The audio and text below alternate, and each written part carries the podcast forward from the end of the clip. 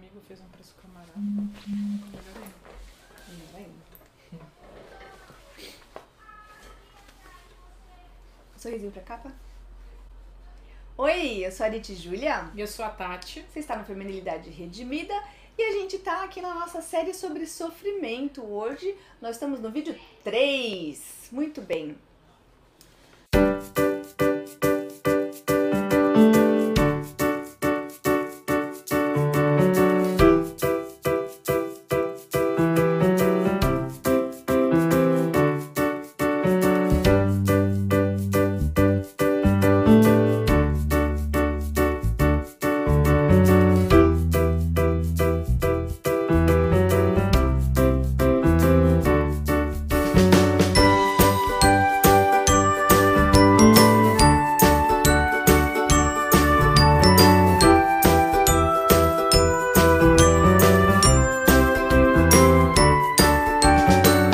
Gente, vamos começar o nosso vídeo? Vamos começar a nossa conversa sobre sofrimento?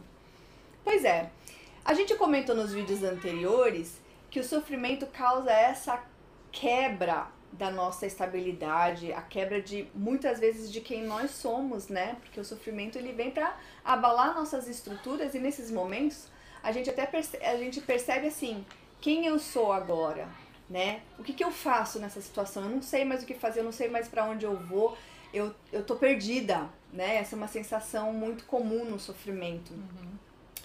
E, e a gente falou de como que a intimidade com Deus e o relacionamento com Deus pode construir quem nós somos. E é uma coisa muito interessante que é o seguinte, qual é esse processo, né? Qual, qual é esse, como que a gente vai passar dia a dia por esse sofrimento que vai nos transformar segundo a imagem de Jesus Cristo, né? Porque nós temos uma conversa, uma abertura, uma, uma, uma- a, presença de Deus, nós queremos estar presente com Deus, Deus na nossa vida e nós na vida de Deus, né? Se isso é possível. Essa abertura e essa expansão de quem nós somos. De uma outra maneira, a gente poderia falar o seguinte, que nós somos a imagem de Deus fragmentada, mas que através da contemplação de quem Deus é, Deus vai nos moldando a imagem do seu filho. E esse é um processo. Esse é um processo muito importante na nesse sofrimento de você achar o propósito do porquê que você raios está sofrendo com isso, né? Porque como a gente comentou no vídeo anterior, às vezes as pessoas fazem as mesmas coisas por motivos diferentes, né? Tem uma pessoa que pode casar por amor e tem outra pessoa que pode estar casando porque está fugindo de casa, né? E, e muitas vezes a gente não procura o sofrimento, ele simplesmente cai no nosso colo. E a gente precisa pensar, o que Deus quer pra mim nesse momento da minha vida?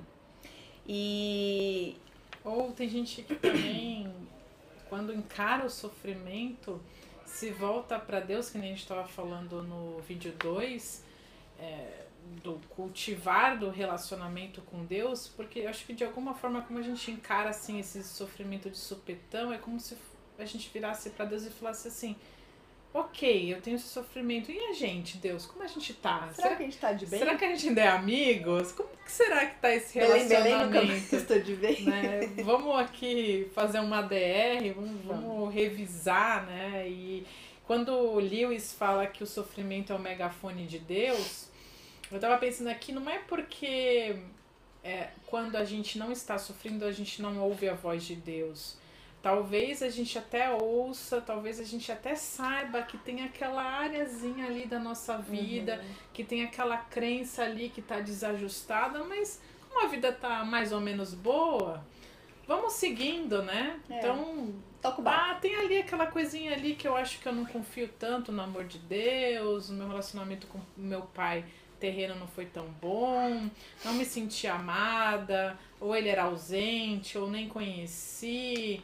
E aí, às vezes, em algumas situações aqui, eu fico pensando, será que Deus vai me atender, vai me suprir nessa, nessa necessidade? Uhum. Aí passa aquela dúvida rapidamente na cabeça, mas aí como as coisas vão dando certo, Você vai. você vai seguindo a sua Deixa vida, vai passando por cima de tudo isso. Mas e aí quando a, né, a desgraça, a tragédia vem, aí o bode senta na sua frente, Deus não te ama, e é, é que nem o seu pai que também não te amava, isso Uhum. aqui é só mais uma consequência do que já aconteceu antes, né? Você só tá revivendo aquela situação, e aí agora, o que fazer com, com essa situação, né? Com, com, com, com esse Esse bode aí. pensamento, com esse contexto, com essa, ver, essa proposição que você tinha como verdade na sua vida, né?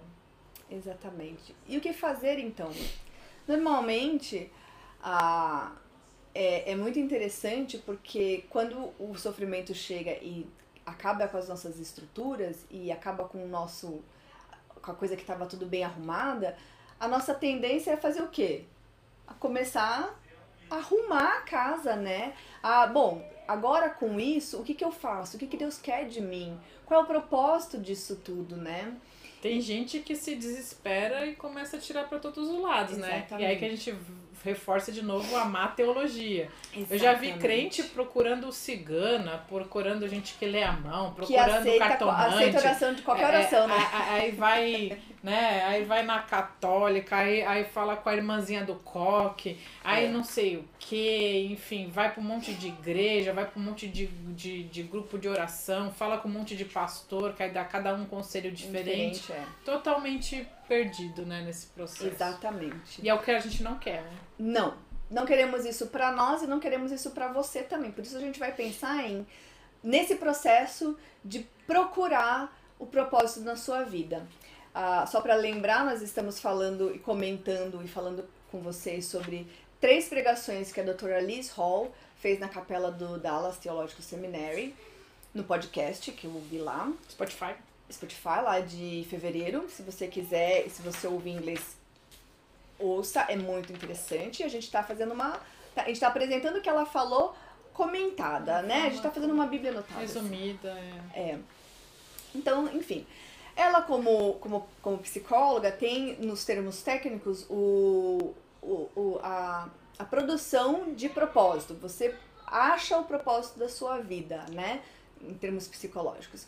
Mas nós, como cristãos, nós não queremos apenas criar o nosso propósito. Nós precisamos saber qual é o propósito de Deus para a nossa vida, com exatamente essa situação que você está vivendo, com esse motivo lá do seu sofrimento, ou com essa situação, talvez uma pessoa, uma situação, ou sabe uma coisa que eu tava pensando, quando você fala- a gente tava falando sobre sofrimento, às vezes o motivo que te perturba é alguma coisa que aconteceu lá no passado, um abuso, um- uma, uma agressão sexual ou um, um período em que você participou, você sofreu pressão psicológica, um abandono, qualquer coisa assim, traição. e que até acabou a situação, que foi pontual naquele dia ou durante aquele tempo, mas que trazem consequências. Ou que você vai até hoje. revivendo isso em todos os seus relacionamentos, né? Você Exatamente. não consegue mais confiar em ninguém, você não se abre totalmente, né? Exatamente. Aquele segundo passo que a gente falou no vídeo anterior do closeness, né? Da proximidade, você não deixa que isso aconteça. É. E como será que é Deus? Como será que.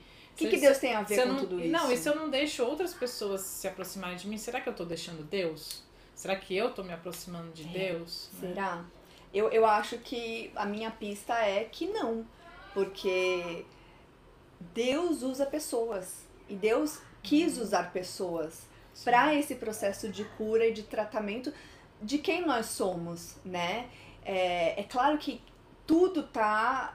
Tudo começa e termina com Deus, mas ele usa pessoas imperfeitas, em necessidade, para usar, para trabalhar na vida de outras pessoas imperfeitas em necessidades também. É Deus, o- o- né, costura a nossa vida como se fosse uma trama, né? Exatamente. E aí essa trama tem vários tipos de fios. Um dos fios ali, eu creio que seja Sim. o relacionamento com as pessoas.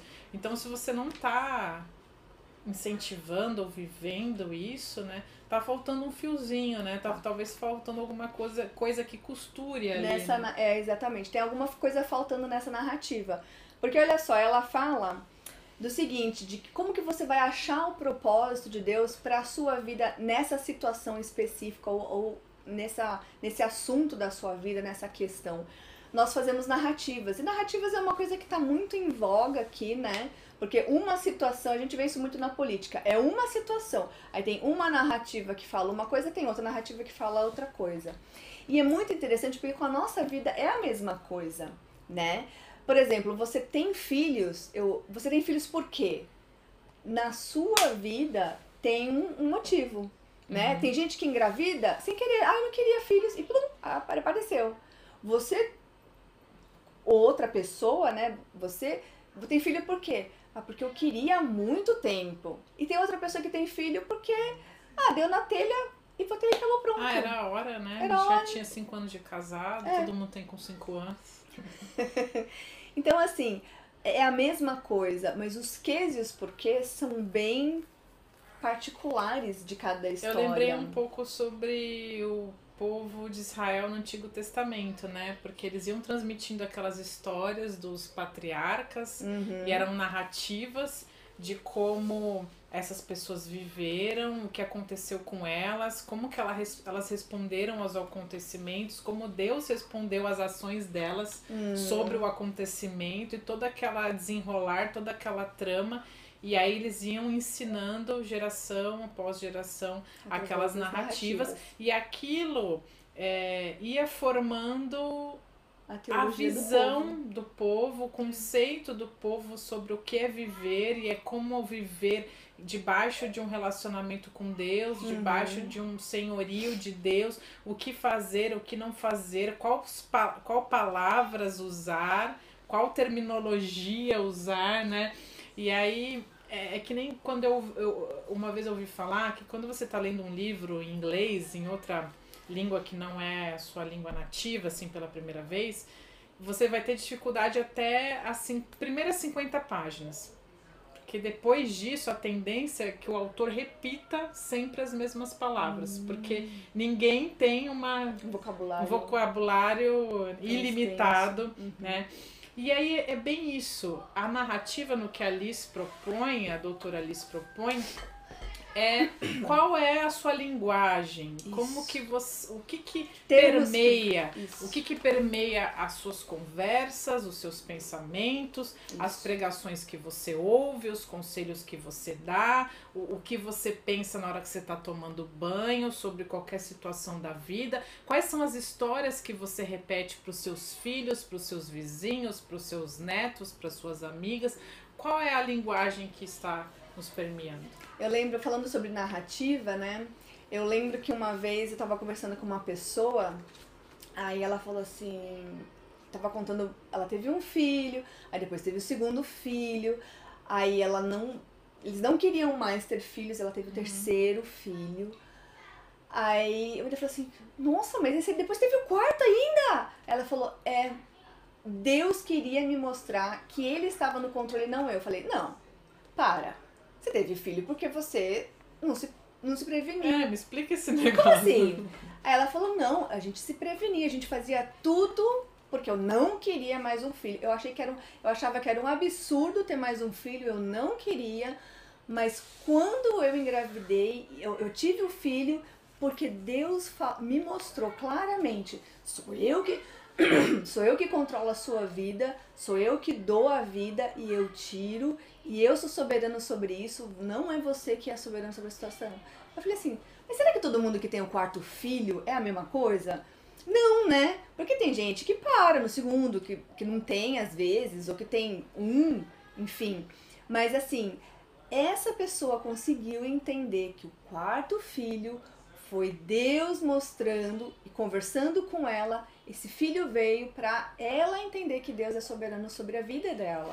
E essa é a prova Isso é a que a graça de Deus não tem uma forma única, não, né? Porque muitas vezes nenhuma. Deus vai ensinar essas mesmas lições não dando filho nenhum. É. Ou vai, dar, ou vai ensinar as mesmas lições dando filhos demais na nossa, na nossa perspectiva, perspectiva humana, né? Limitada. Porque Deus não entra numa caixinha. Então, ah, do mesmo jeito que nós somos pessoas únicas, o nosso relacionamento com Deus é único também, né? E o que a doutora Liz fala é que o, o, uma pessoa que se chama Dan McAdams fala que as narrativas são as maneiras de, eh, as maneiras que nós nos entendemos como, como pessoas. Então, a narrativa de você contar o, o seu contexto e, e, a sua visão sobre a coisa uhum. é a maneira como você entende a outra pessoa. Por isso que a gente gosta de contar história, né? A gente conta de. Porque assim, foram quatro pessoas pro, pro, pro parque de diversões. As quatro vão ter histórias diferentes para contar, uhum. perspectivas diferentes, né? Sim. Porque justamente Deus age na vida de cada uma de uma maneira diferente. E o que ele fala que é muito interessante, olha aí a teologia de novo, é que essas narrativas a gente vai fazer com os elementos que a gente tem em mãos. É como se você fosse fazer um bolo e aí você fala assim: puxa, não tenho, não tenho farinha de trigo, vou fazer com farinha de amêndoa. Aí você faz o bolo e ele dá certo. Por quê? Você faz com o que tem. Você faz bolo com o que tem, né? Você faz essa receita com o que tem. Eu tenho um bolo que eu que usa um monte de elementos lá, é um bolo de banana. E às vezes quando eu não tenho uma coisa, eu vou colocando outra. Então todas as vezes o bolo saiu ligeiramente diferente, porque faltou uma coisa, eu coloquei outra. Pede nozes, mas eu não tenho nozes, eu tenho castanha, boto castanha, eu, eu ponho o que tem, né?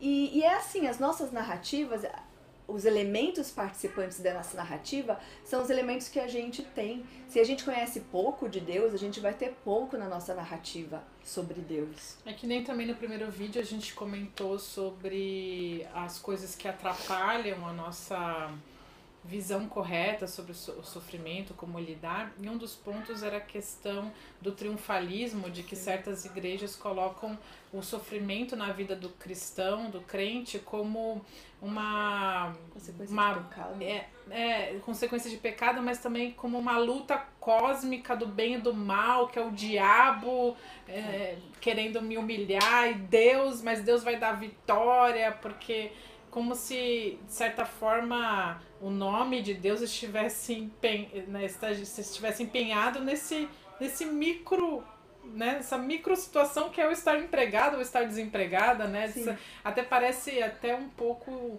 um egocentrismo, né? A pessoa Achando achar que, que o, o fato dela estar tá sendo demitida é a, é a, luta do bem contra o mal, é. né?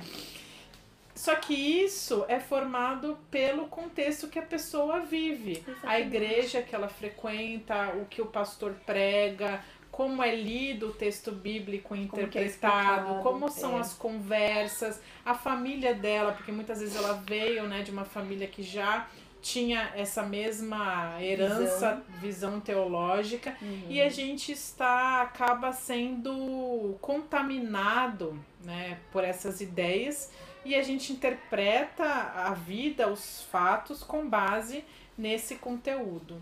Então, olha só que coisa interessante. Para você achar o propósito de Deus na sua vida, você precisa entender o que, que a Bíblia fala sobre a vida, o que, que a Bíblia fala sobre Deus, o que, que a Bíblia fala sobre nós, seres humanos, o que a Bíblia fala sobre as nossas batalhas, o, o, os objetivos da nossa vida, né? O, Como que Deus narrou as histórias é, que estão lá, né? Exatamente, né? A gente pode lembrar da história de José, que ele não foi simplesmente alguém que sofreu na mão dos irmãos. No final da história, depois de passar por todas as coisas, no final lá do capítulo, ele fala: Deus me mandou à frente de vocês. Como é que ele chegou a essa conclusão?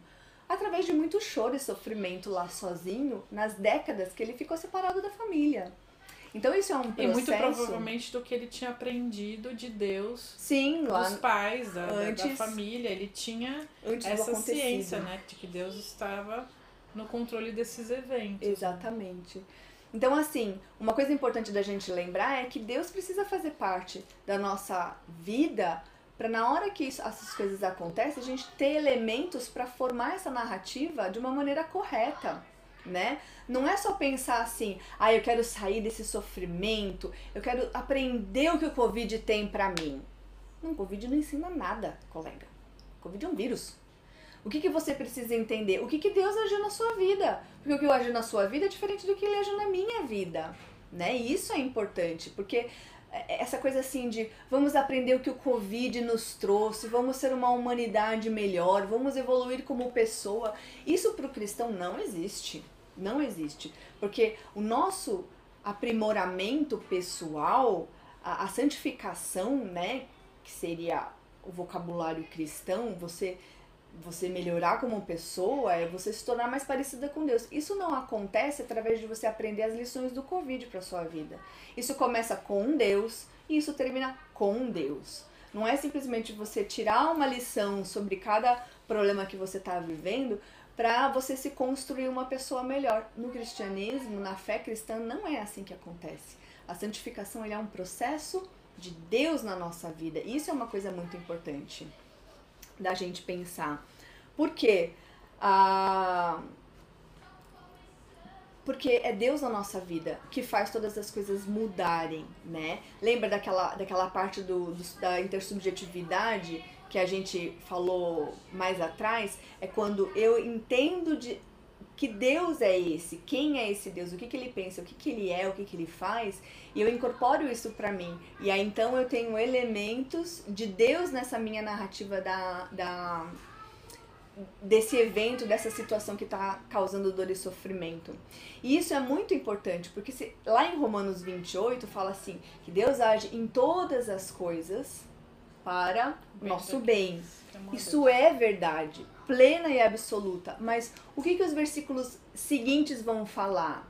Eles vão falar que é, até que a gente a, a, nossa imagem, até que a imagem do filho seja formada em nós. Eu não lembro exatamente como é que tá texto. A, Deus age em todas as coisas. Até que a perfeita varonalidade seja formada em Esse é Efésios. Mas o, o 28 ele vai falar. É, é, é a identificação, é, é, a, é a formação de Cristo na, na nossa vida. A imagem de Cristo seja feita em mim e em você. E a gente vai refletir essa imagem do filho de maneira diferente, porque nós somos pessoas diferentes, individuais de uma maneira geral, individuais, indivíduos diferentes. Mas Sabe aquela coisa que os apóstolos falavam assim? Que, que o povo falava dos apóstolos? Ah, esse cara aqui pareceu. Esse cara aqui teve contato com Jesus. Ele tá uhum. fazendo umas coisas assim que Jesus fazia. E que, e que falava também. Falava, exatamente. Então, esse é um processo. Você vai encontrar o propósito de Deus na sua vida quando você conhecer quem é esse Deus. Quando você se abrir para esse Deus e quando esse Deus estiver fazendo parte da sua vida. E aí, uma coisa que ela fala que é muito interessante é exatamente isso. É, que essa identificação acontece através do nosso relacionamento com Deus. Mas como? Né? Essa intersubjetividade é quando aquilo que eu tenho passa para você, aquilo que você é e você pensa passa para mim. Deus ele começou esse processo se tornando homem, né? E não somente homem de carne e osso, mas um ponto que ele fala é que o sofrimento de Cristo foi um ponto importantíssimo e o core, a, a, o centro dessa identificação de Deus não é só apenas ele se tornar uma pessoa humana com um corpo físico, mas é ele ter sofrido. Um homem de dores que, que sabe, sabe o que, é, é sofrer. Padecer. Exatamente. É aquela história que Isaías fala muito bem sobre isso, que Deus é o servo sofredor como uma essência. Ele fala que Jesus é o servo sofredor, é a essência de quem ele é. Ele veio para sofrer, ele veio com o objetivo de sofrer. Então, quando nós estamos passando por esse sofrimento, passando por esses momentos duros da vida, a gente pode ter essa identificação com Jesus Cristo se nós estamos num relacionamento com Jesus Cristo. Então, assim, é, isso é uma coisa muito importante, porque a gente pensa assim, qual é o propósito do sofrimento? É nos transformar a imagem de Jesus Cristo. E é muito interessante o que Paulo fala, que ele fala assim, eu quero me identificar com Cristo e com os sofrimentos de Cristo, para de alguma maneira eu participar da ressurreição. Uhum. Então, de certa maneira, tudo aquilo que nós sofremos na vida, se você estiver andando com Jesus, se você estiver participando nessa, nesse aumento dessa intimidade com Deus, esse sofrimento pode ser transformador. Quer dizer que todo sofrimento é? Não. Parece que é um pouco o que você comentou aí sobre se crescer a imagem semelhante de Cristo no sofrimento, lembra um pouco é, que aí Paulo fala, né, que como eu vou fazer ser parte das bênçãos de Cristo, também sou parte do sofrimento. Lembra um pouco que o Jó respondeu para a mulher dele, né? Quando ela é. fala, amaldiçoa seu Deus e morre. E aí ele fala assim: Nossa, Eu recebi o bem de Deus. Por que, que eu não vou receber? Por que, que eu não vou receber o mal? Exatamente. O que, que tem de tão. É, no, no que, que me garante. É, o, o, ou seja, o, qual que é o escudo que existe pra contra o mal para mim? Eu não sou especial a esse ponto. É. Né? Nós não somos especiais Ele nem, nem, nem sabia ainda de Jesus, né? Porque assim, se, se Deus deixou o filho dele sofrer a morte de cruz, então quer dizer que a morte é. Você entendeu? Se o filho de Deus sofreu e morreu, por que, que eu não vou morrer e não vou sofrer? Uhum. Né? Se, se Deus não poupou o seu próprio filho, por que, que eu vou ser poupada das, é que nem das é, é, lutas é, da vida, você né? da pandemia, realmente tem acontecido coisas muito tristes, né? Família inteiras é, morrendo, sofrimento. Sim. É terrível, mas muito. ao mesmo tempo tem um aspecto que você pensa assim: o que de novo está acontecendo? Né? Uhum. Um vírus matando desde que o mundo é mundo, tem, tem vírus, vírus matando, matando pessoas e pessoas sofrendo, e a morte existe, e a morte é real. Sim. Né? Desde e, Gênesis e, 3. E, e aí, às vezes, a gente vê crentes, meu Deus, as pessoas estão morrendo. Ok, as pessoas estão morrendo. N não estou falando que não é triste, que a gente não deve se compadecer.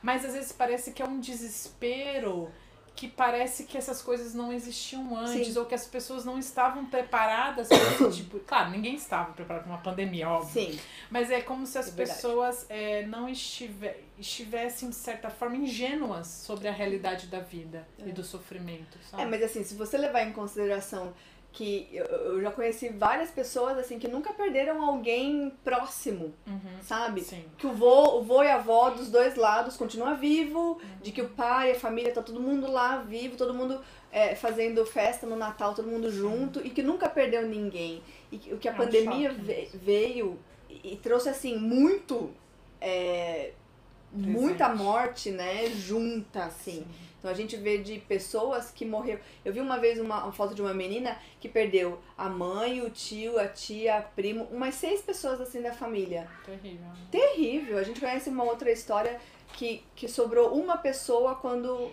a família eram quatro, pai, mãe e dois filhos. Morreu o pai, a mãe e, o, e a irmã. Então assim, é, é, é muito choque de uma, de uma vez só, uhum. mas de fato, a, a humanidade sempre morreu na história da humanidade. Mas o que que, é, é, o, que, o, que que isso, o que que isso tem a ver com a gente, que, que estamos vivos? É que essa dor e sofrimento, ela faz parte da nossa vida, né? Essa iminência da morte, ela, ela a morte é real. A morte é real. A morte é real, ela continua sendo chocante, ela continua sendo massacrante, junto com todos os outros tipos de sofrimentos, né? Nem todo mundo que que está sofrendo com alguma morte foi abusado um dia na vida. Então a gente está falando isso só porque é uma coisa mais atual e presente aqui no nosso meio, mas você pode pensar no sofrimento que, que você estiver passando aí. E que e Paulo entendia isso, que eu quero participar dos sofrimentos porque eu preciso morrer para ressuscitar com Jesus Cristo. Né? De certa maneira, nós precisamos, como Jesus Cristo morreu o nosso velho homem, que é o símbolo do batismo, né? Você morreu para velha para aquela velha Tati, a velha Arite, e ressuscitou uma pessoa nova com Jesus. Mas ao mesmo tempo, que Efésios fala é: façam morrer a sua natureza pecaminosa, né? Mata essa natureza por inanição. Mata essa, essa natureza. Então, esse sofrimento que a gente passa na vida, ele pode ser em Jesus Cristo, nesse relacionamento de intimidade, pode ser o, o, o ponto de ligação que a nossa vida vai morrer e que o nosso eu vai morrer para que uma nova Arite, uma nova Tati, depois desse sofrimento, seja realmente transformada à imagem de Jesus Cristo. E aí então eu vou conhecer quem é esse Deus Trino. Porque uma das, um, um, das coisas que a gente vai falar no próximo vídeo é o que, que a trindade, Deus Pai, Deus Filho e Deus Espírito Santo, tem a ver com esse meu sofrimento né? De uma maneira mais palpável, Jesus é aquela pessoa da Trindade que se identificou com a nossa natureza humana e que de fato morreu e que já ressuscitou, glória a Deus. Mas o que, que toda essa trindade tem a ver e o que, que essa a participação dessas três pessoas na nossa vida pode transformar a, o, o, a nossa vida, né? Transformar esse sofrimento numa coisa boa. Uma das coisas que eu lembro também da Elise, não, da Elizabeth, da Elizabeth Elliot, é aquele livro azul sobre o sofrimento que eu não, que eu não li. Você leu, né? Li. Então, o sofrimento, ele, o título do livro é O Sofrimento Nunca é em, nunca é em vão. Eu não li o livro, mas eu diria que o sofrimento em Cristo não é em vão. Porque no mundo, eles não estão nesse processo de intimidade com Deus e de transformação. Isso é uma coisa que só nós, os cristãos, temos a oportunidade. E o que eu espero realmente, gente, é que quando o sofrimento chegar pra gente, ou se ele já chegou, que a gente pensar sobre essas coisas aqui dessa, dessa nossa série seja uma, um ponto de transformação para que a gente realmente cresça no conhecimento de Deus e, uhum. e use realmente esse sofrimento para nos conformarmos à imagem desse filho, desse filho de Deus, a imagem do filho de Deus. E que a nossa. O, o quem nós somos, todos totalmente fragmentados, seja reconstruído e remodelados, né? Uma na coisa que ela fala filho. muito interessante que eu achei nesse livro é o como a tradição evangélica carece dessa Sim. visão do Cristo sofredor. É. E a gente tem É um daqueles pontos lá do, do começo, né? Do, de um Cristo apenas triunfante, Isso, sem a levar em consideração o tem- servo sofredor. a gente tem só esse recorte É, do é um a recorte. gente- um recorte do Cristo claro que ressuscitou que é vitorioso que é vencedor que Sim. vai voltar mas é, é como se a gente rejeitasse aquele Cristo na cruz Aquela outra face. Aquele, aquela face homem sofredor. É. Né? E ela fala sobre essas, du essas duas perspectivas que devem ser vivas, que devem ambas fazerem parte das nossas narrativas. O Cristo ressurreto, vitorioso, Glória e também o Cristo na Sofredor, cruz, sim. sofredor, que precisou passar, né? E aí ela até fala, eu lendo esse livro, não sei se ela, eu já não sei se ela falou ou se foi uma uma reflexão que eu fiz. Mas a gente canta aquele, acho que ela falou. A gente canta aquele aquele hino, é, eu sempre amarei essa cruz Sim. no seu gozo, tal, Não, tal, isso aí foi, foi uma coisa que eu pensei também, mas ela não falou. Não? Não. Jura? Juro. Depois eu leio pra você o que eu anotei, então. Tá, então, a gente canta aquele hino. amo, Eu amo aquela cruz. E como que a gente vai né, se parar pra pensar, eu falo que eu amo o símbolo maior de sofrimento do meu e de Deus. humilhação, né? Porque, assim, muito, a, gente, a gente vê aquelas imagens católicas de um paninho aqui cobrindo as Aham. coisas, mas na verdade era, era o maior símbolo de humilhação, era a pessoa morrer pelada, Uhum. né? Sim, Porque desde Adão a gente tá cobrindo as nossas vergonhas. Sim, Então- é uma exposição, uma humilhação. Exatamente. E a gente, eu tava lembrando aqui, a gente sempre, a gente, falando no plural, mas porque quando eu me converti na, no contexto, na igreja que eu, que eu, que eu cresci na fé, é, se falava muito sobre isso. Ah, pode usar crucifixo, cru- crucifixo ou não pode, né? Tinha na época aquela coisa assim, não, porque crucifixo é um símbolo católica. católico, né? E a gente não é católico. E aí depois vinha a explicação, não, o nosso crucifixo é vazio porque Jesus ressuscitou. E o, e o crucifixo católico, Jesus ainda tá, Tá lá. lá. Para os católicos, Jesus não ressuscitou ainda, né? Enfim, pode ser até uma interpretação preconceituosa da nossa parte. Mas o fato é que a Liz, nesse vídeo, ela fala que os católicos eles têm melhor construída Verdade. essa narrativa do Cristo sofredor, porque eles têm aqui também aquelas pinturas da, da paixão de. Cristo. Se fala muito sobre isso, se, ence, se encena. Eu fui estudei escola católica, então se encena, se fala sobre os atos da paixão de Cristo, de, das chibatadas, do carregar da cruz, né? Então toda essa narrativa católica, de certa forma, Fora. é uma é um, é um, é um gap, é uma lacuna do, no meio evangélico, porque Meio a gente talvez. foca porque... no, no, no triunfalismo, no ressurreto, no vitorioso, que é tudo verdade. Claro. Mas a gente não pode, né? como Escolher diz o assim, que quer. é, também tem aquela coisa assim, é, como que é jogar água da banho, é, jogar o Jogar bebê, fora, jogar o bebê fora e fica, junto com a água da bacia, né? É.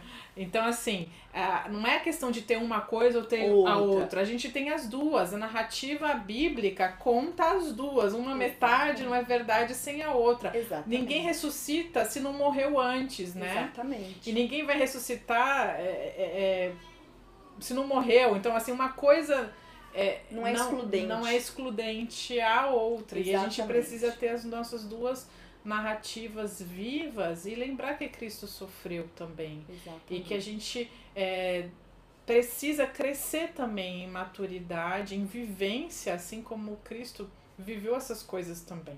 Como Paulo diz, assim como eu sou participante dos benefícios de Cristo, eu também sou do sofrimento. E Exatamente. nessa terra, Deus decidiu que o sofrimento ainda exista, que o pecado ainda exista, que a doença ainda exista, que a morte ainda exista. Então nós estamos aqui para crescer nessas coisas assim como Cristo viveu como nosso exemplo e nossa referência. É muito interessante porque Hebreus fala que ele aprendeu através do sofrimento.